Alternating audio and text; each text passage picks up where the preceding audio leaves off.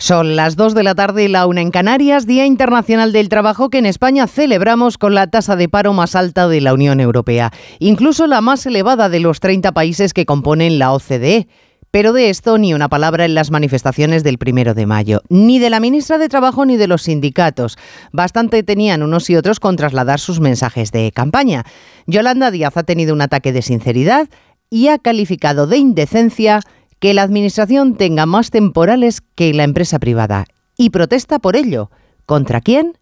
Pues será contra ella misma porque está en su mano acabar con semejante agravio.